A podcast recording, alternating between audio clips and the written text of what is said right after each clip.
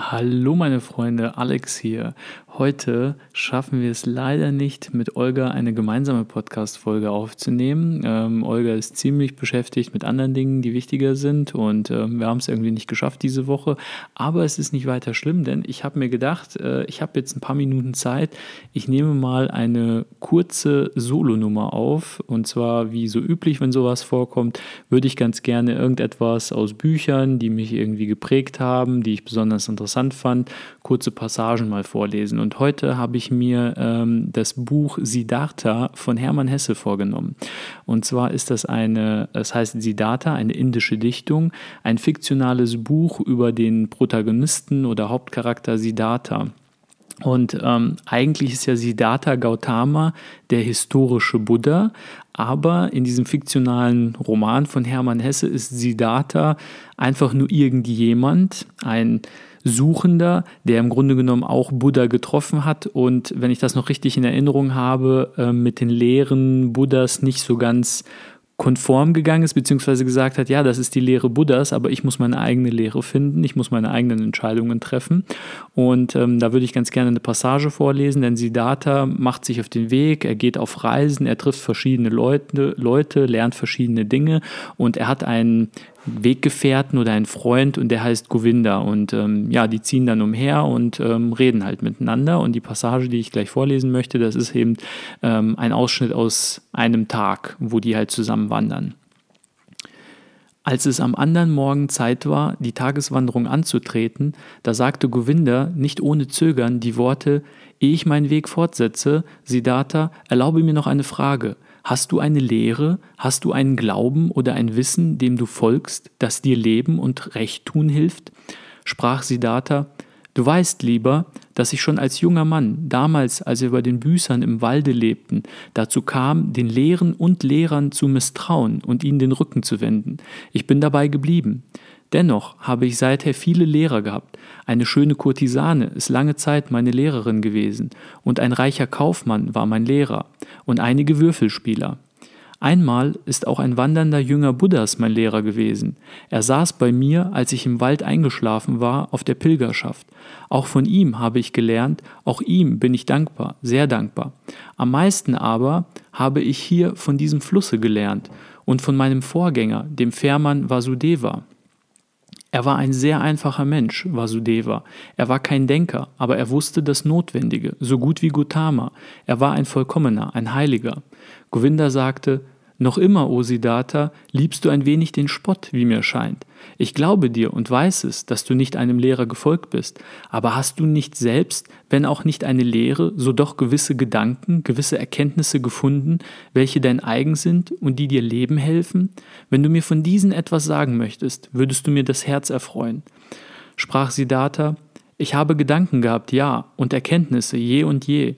Ich habe manchmal für eine Stunde oder für einen Tag Wissen in mir gefühlt, so wie man Leben in seinem Herzen fühlt. Manche Gedanken waren es, aber schwer wäre es für mich, sie dir mitzuteilen. Sieh, mein Govinda, dies ist einer meiner Gedanken, die ich gefunden habe. Weisheit ist nicht mitteilbar. Weisheit, welche ein Weiser mitzuteilen versucht, klingt immer wie Narrheit. Scherzt du? fragte Govinda. Ich scherze nicht. Ich sage, was ich gefunden habe. Wissen kann man mitteilen, Weisheit aber nicht. Man kann sie finden, man kann sie leben, man kann von ihr getragen werden, man kann mit ihr Wunder tun, aber sagen und lehren kann man sie nicht. Dies war es, was ich schon als Jüngling manchmal ahnte, was mich von den Lehrern fortgetrieben hat.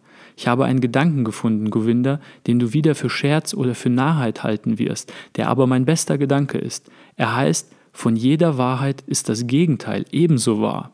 Nämlich so, eine Wahrheit lässt sich immer nur aussprechen und in Worte hüllen, wenn sie einseitig ist.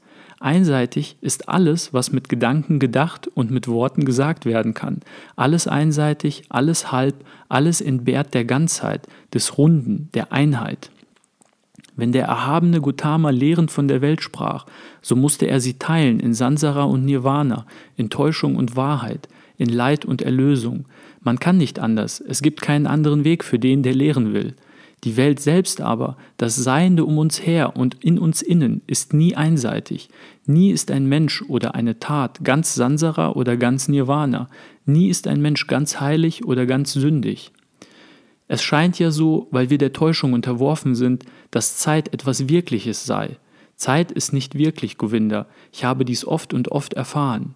Und wenn Zeit nicht wirklich ist, so ist die Spanne, die zwischen Welt und Ewigkeit, zwischen Leid und Seligkeit, zwischen Böse und Gut zu liegen scheint, auch eine Täuschung. Wie das? fragte Govinda ängstlich. Höre gut, lieber, höre gut. Der Sünder, der ich bin und der du bist, der ist Sünder, aber er wird einst wieder Brahma sein, er wird einst Nirvana erreichen, wird Buddha sein. Und nun siehe, dies einst ist Täuschung, ist nur Gleichnis.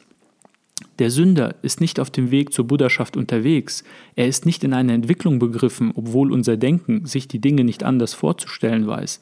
Nein, in dem Sünder ist jetzt und heute schon der künftige Buddha, seine Zukunft ist alle schon da.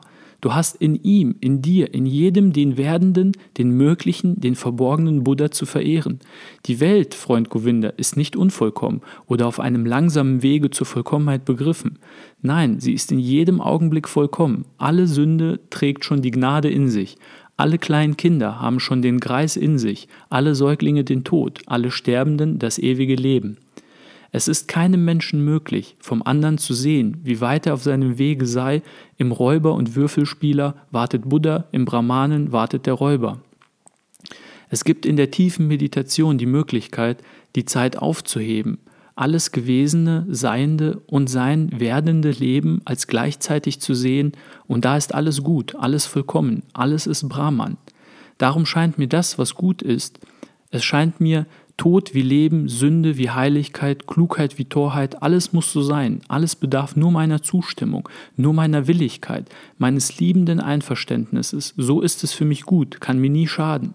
Ich habe an meinem Leibe und an meiner Seele erfahren, dass ich der Sünde sehr bedurfte. Ich bedurfte der Wollust, des Strebens nach Gütern, der Eitelkeit und bedurfte der schmählichsten Verzweiflung, um das Widerstreben aufgeben zu lernen, um die Welt lieben zu lernen, um sie nicht mehr mit irgendeiner von mir gewünschten, von mir eingebildeten Welt zu vergleichen, einer von mir ausgedachten Art der Vollkommenheit, sondern sie zu lassen, wie sie ist, und sie zu lieben und ihr gerne anzugehören.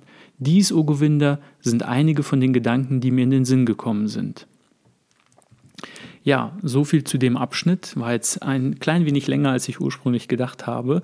Aber ähm, gerade in der heutigen Zeit finde ich es wichtig, dass man sich wirklich mal mit diesem Gedanken beschäftigt, den der fiktive Siddhartha in Hermann Hesses Geschichte gesagt hat, dass ähm, eine Wahrheit im Grunde genommen immer zwei Seiten hat und dass die äh, Antithese der These, wenn man so möchte, wenn ich es in eigenen Worten ausdrücken muss oder darf, ebenso wahr ist.